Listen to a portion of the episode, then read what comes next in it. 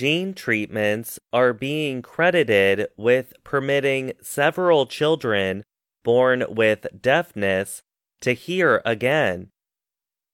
Gene therapy is a medical treatment that aims to change a few of a patient's genes to cure a genetic disease.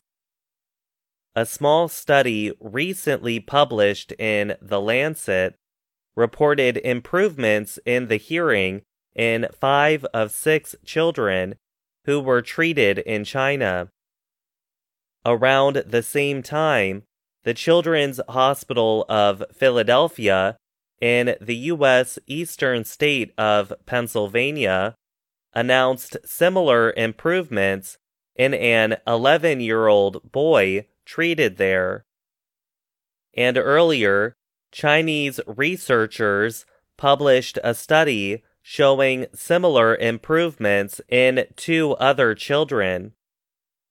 The experimental methods, or therapies, target only one rare condition, but scientists say similar treatments could someday help many more children with other kinds of deafness caused by genes.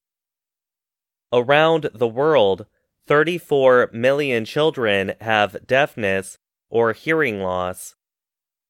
And information from the U.S. Centers for Disease Control and Prevention says genes are responsible for up to 60% of cases.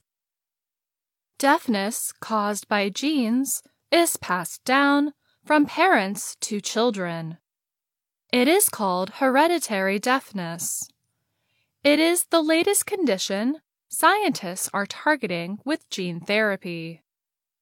Gene therapy is already approved to treat illnesses such as sickle cell disease and severe hemophilia. Children with hereditary deafness often get a device called a cochlear implant that helps them hear sound. No treatment could reverse hearing loss. That's why we were always trying to develop a therapy, said Zheng-Yi Chen of Boston's Mass Eye and Ear, a treatment center for eye and ear problems.